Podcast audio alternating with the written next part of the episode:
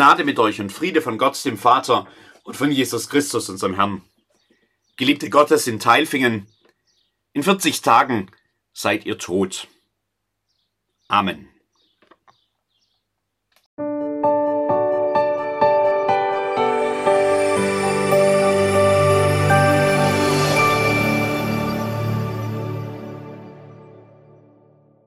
Geliebte Gottes in Teilfingen, da steckt eine Einladung drin.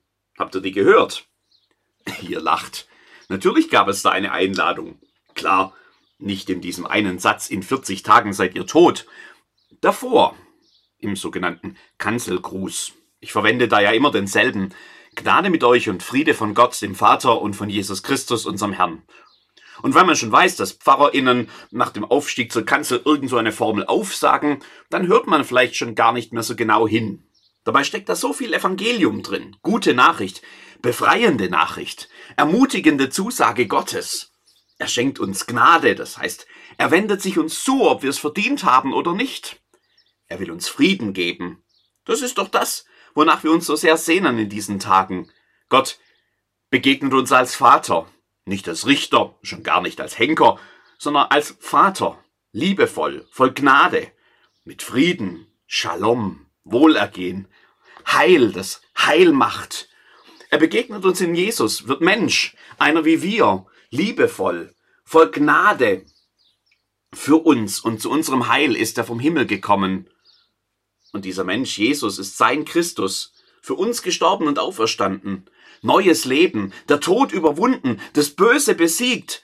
Sein Reich kommt mit Friede, Gerechtigkeit und Freude.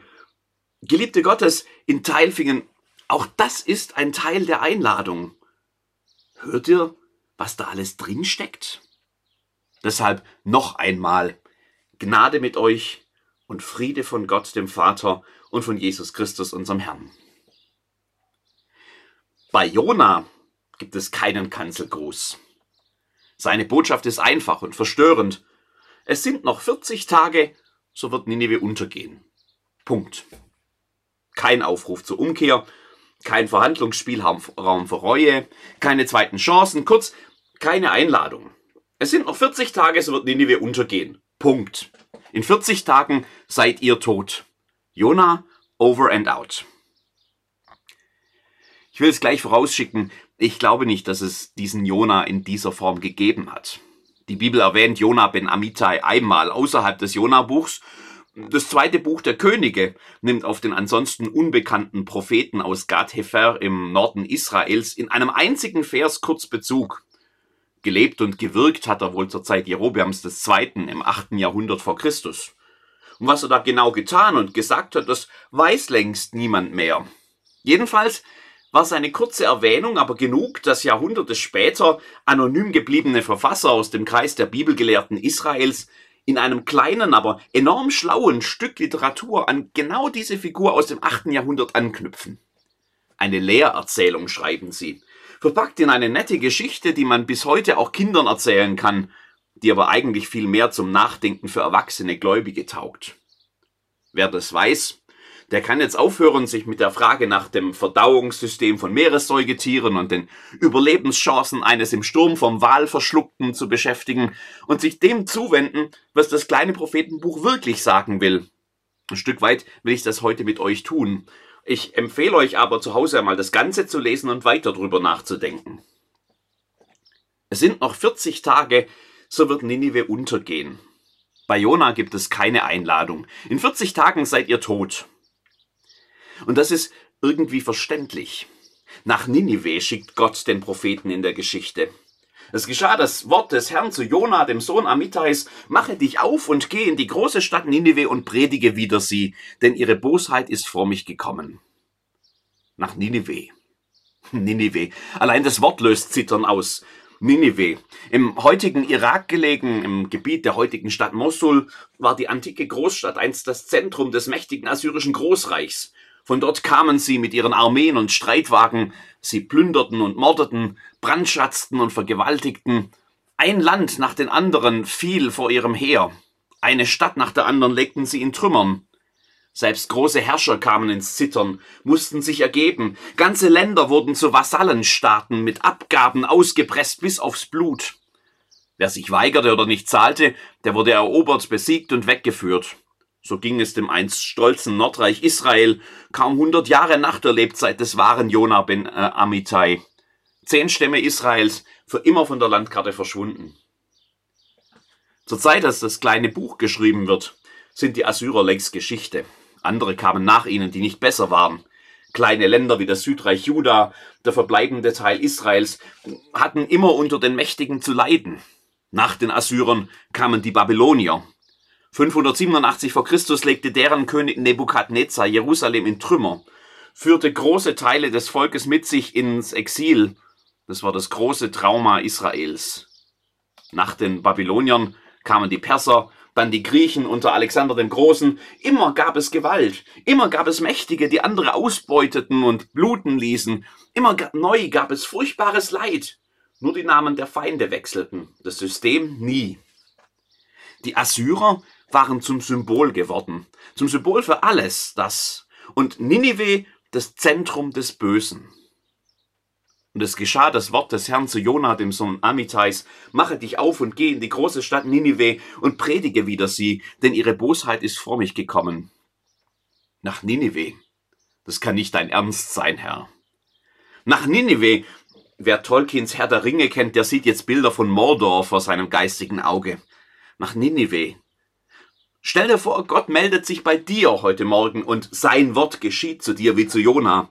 Geh nach Moskau in den Kreml und sag Wladimir Putin deine Meinung, weil sein Angriffskrieg in der Ukraine vor mich gekommen ist. Oder geh nach Nordkorea zu Kim Jong-un und sag ihm, dass ich unzufrieden damit bin, wie er sein Volk behandelt. Alles klar? Gute Reise. Nein, nach Ninive kein Wunder, dass Jona sofort zum Hafen rennt und eine Passage auf den nächsten verfügbaren Schiff bucht. Und zwar nach Tarsis, in die Gegenrichtung, so weit weg wie nur möglich. Ich habe den Verdacht, das hätten wir auch gemacht. Wahrscheinlich kennt jeder, der hier aufgewachsen ist und nur ein wenig Berührung mit biblischen Geschichten hatte, den weiteren Verlauf. Der große Sturm, das Entsetzen der Seeleute, Jona, der über Bord geworfen und vom Wal verschluckt wird, aus tiefster Tiefe ruft er zu Gott um Hilfe und wird dann, oh Wunder, unversehrt wieder ausgespuckt an Land. Und damit sind wir zum dritten Kapitel gekommen. Wieder dieselben Worte. Und es geschah das Wort des Herrn zum zweiten Mal zu Jona. Mach dich auf, geh in die große Stadt Ninive und predige dir ihr, was ich dir sage. Diesmal geht der Prophet. Wie, das wissen wir nicht. Wahrscheinlich mit zitternden Knien, mit dem Herz in der Hose, irgendwie kratzt er sein letztes bisschen Mut zusammen und geht Schritt für Schritt hinein in die Höhle des Löwen und predigt. Kürzer als je ein Pfarrer oder eine Pfarrerin gepredigt hat. Einen einzigen Satz bringt er heraus. Ich glaube, auch mehr war einfach nicht drin. Mehr hat er nicht geschafft. Genau dafür hat seine Courage gereicht. Rein in die riesige Stadt und dann irgendwo in der Mitte einmal laut einen Satz gerufen gerade noch so, bevor es ihn einholt, was er da gerade getan hat. Ein Satz und dann weg. Ein Satz, das ist die ganze Predigt. Das muss reichen für das, was Gott von ihm will. Es sind noch 40 Tage, so wird Ninive untergehen. In anderen Worten, in 40 Tagen seid ihr tot. Jona, over and out. Da glaubten die Leute von Ninive an Gott. Was jetzt geschieht, ist nicht weniger als ein Wunder. Da glaubten die Leute von Nineveh an Gott. An Jona lag das sicher nicht. Der hat ja nicht zum Glauben aufgerufen. Der hat überhaupt nichts aufgerufen. Nur das Sterben angekündigt. In dem kleinen Prophetenbuch finden die Menschen von selbst zum Glauben. Sie setzen ihre Hoffnung auf Gott, auf die Möglichkeit, dass er doch noch einmal Gnade walten lässt. Mit deutlichen Zeichen der Buße verleihen sie dem Ausdruck. Wer weiß, ob Gott nicht umkehrt und es ihn reut und er sich abwendet von seinem grimmigen Zorn, dass wir nicht verderben. Als aber Gott ihr Tun sah, wie sie umkehrten von ihrem bösen Wege, reute ihn das Übel, das er ihnen angekündigt hatte, und tat's nicht. Geliebte Gottes in Teilfingen, beim wiederholten Lesen dieses Texts habe ich immer mehr an dem Gottesbild hier mich gerieben. War Gott wirklich am Anfang noch entschlossen, eine ganze Großstadt zu vernichten? Menschen und Tiere, Kinder und Alte, Arme und Reiche, Kranke, Menschen mit Behinderung, alte Omas, Teenager voller Hoffnungen für das Leben. Einfach alle? Ohne mit der Wimper zu zucken, einfach abgemurkst. In 40 Tagen seid ihr tot. Pech gehabt. Ist das der Gott, an den wir glauben? Ich kann gut verstehen, dass Jona das so erwartet hat. Für ihn war Nineveh der Inbegriff des Bösen, so unendlich dunkel, schwarz und zutiefst böse, dass an Gnade gar nicht zu denken ist. Ein gerechter Gott muss hier einfach eine klare Linie ziehen, meint Jona, und sicher hätten in Israel viele mit dem Kopf genickt und sich gefreut auf Gottes sichtbares Eingreifen nach all den Jahrhunderten von Unterdrückung und Leiden und Trauma, für die Nineveh hier steht. In 40 Tagen seid ihr tot. Gut so. Als aber Gott ihr Tun sah, wie sie umkehrten von ihrem bösen Wege, reute ihn das Übel, das er ihnen angekündigt hatte, und tat's nicht. Ist Nineveh wirklich gerade noch knapp an einem göttlichen Völkermord vorbeigeschrammt? Weil Gott glücklicherweise in letzter Sekunde eine Gefühlsregung zeigte und impulsiv seinen ganzen bisherigen Plan über den Haufen warf. Selbst Jona hatte ja schon seine Zweifel dran, dass das zum Charakter Gottes passt. Das sagt er natürlich nicht in Ninive, aber als er im folgenden Kapitel dann mit Gott diskutiert, kommt das klar zum Ausdruck. Ach Herr, das ist's ja, was ich dachte, als ich noch in meinem Lande war. Deshalb wollte ich ja nach Tarsis fliehen, denn ich wusste, dass du gnädig, barmherzig, langmütig und von großer Güte bist und lässt dich des Übels gereuen. Und ich glaube, da sind wir genau an dem Punkt, auf den das Jona-Buch abzielt. Dieses kleine Buch will nämlich, dass seine Leserinnen ihr Gottesbild hinterfragen, dass sie verstehen, gerade in Israel, wo man nach der all der jahrhundertelangen Unterdrückung nicht über das eigene Leiden hinaussehen kann, dass sie verstehen, dass Gott größer ist und seine Liebe weiterreicht und tatsächlich alle Menschen einschließt. Sollte mich nicht jammern, Ninive? Eine so große Stadt, in der mehr als 120.000 Menschen sind, die nicht wissen, was rechts oder links ist, dazu auch viele Tiere. Mit dieser Frage Gottes endet das Buch. Sie lässt die Leserinnen nachdenklich zurück, zumindest hofften das die Autoren. Vielleicht ist Gott ja viel gnädiger, als wir es dachten. Viele Jahrhunderte später lesen wir als Christinnen dieses Buch noch einmal mit einer ganz anderen Perspektive. Es gehört zu den Grundlagen unseres Glaubens, dass man Gott am besten sehen und versuchen zu verstehen kann, wenn man auf Jesus Christus schaut. In ihm ist Gott Mensch geworden, sichtbar, erfassbar für uns Menschen mit unseren beschränkten Möglichkeiten. In Christus ist Gott uns nahe gekommen. Wer ihn sieht, sieht den Vater. Was ich in Christus zuallererst sehe, ist der einladende Gott. Ich sehe ihn auf die Menschen zugehen, auf alle, ohne Unterschied. Ich sehe ihn gerade die einladen, von denen keiner gedacht hätte, dass sie bei Gott eine Chance haben könnten. Ausgestoßene, Unbedeutende, Sünder. Viele der Etablierten sind schockiert, wenn sie sehen, mit wem Jesus seine Zeit verbringt. Wo Jesus auf die Menschen zugeht, da kommt er mit einer Einladung. Das Reich Gottes ist nahe herbeigekommen. Sicher, auch hier spielt Buße und Umkehr eine große Rolle, genau wie in der Ninive-Geschichte. Aber am Anfang steht die Einladung. Die Zeit ist erfüllt und das Reich Gottes ist nahe herbeigekommen. Tut Buße und glaubt an das Evangelium. Evangelium, gute Nachricht. Im Gegensatz zum Propheten in unserem kleinen Buch kommt Jesus mit einer guten Botschaft. Gott ist bei euch. Gott liebt euch. Gott kommt euch nahe, weil er will, dass ihr Teil seines Reichs werdet. Gott ist gnädig. Gott vergibt. Gott öffnet neue Türen.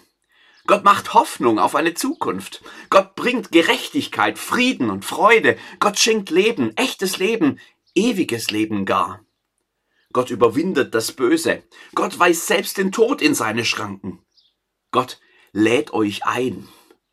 Das ist der Gott, den wir in Jesus sehen. Das ist der Gott, an den ich glaube. Und ich bin eingeladen. Als guter Kirchenchrist wusste ich das schon lange. Gedanklich habe ich selten hinterfragt, dass die Einladung Gottes mir gelten könnte. Aber bei anderen war ich mir zum Teil eben nicht immer so sicher. Da kann ich den Jona durchaus verstehen.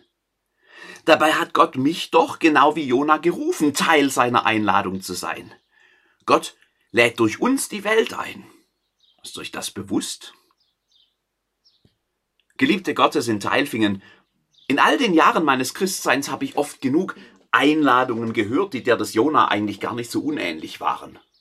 Auch wenn niemand in 40 Tagen seid ihr tot von der Kanzel ruft, so ging es doch vor, oft vor allem um Sünde und Versagen, um Schuld und Strafe und um einen zornigen Gott, der, weil er gerecht ist, so hieß es, allen Sündern ein schlimmes Ende setzen wird.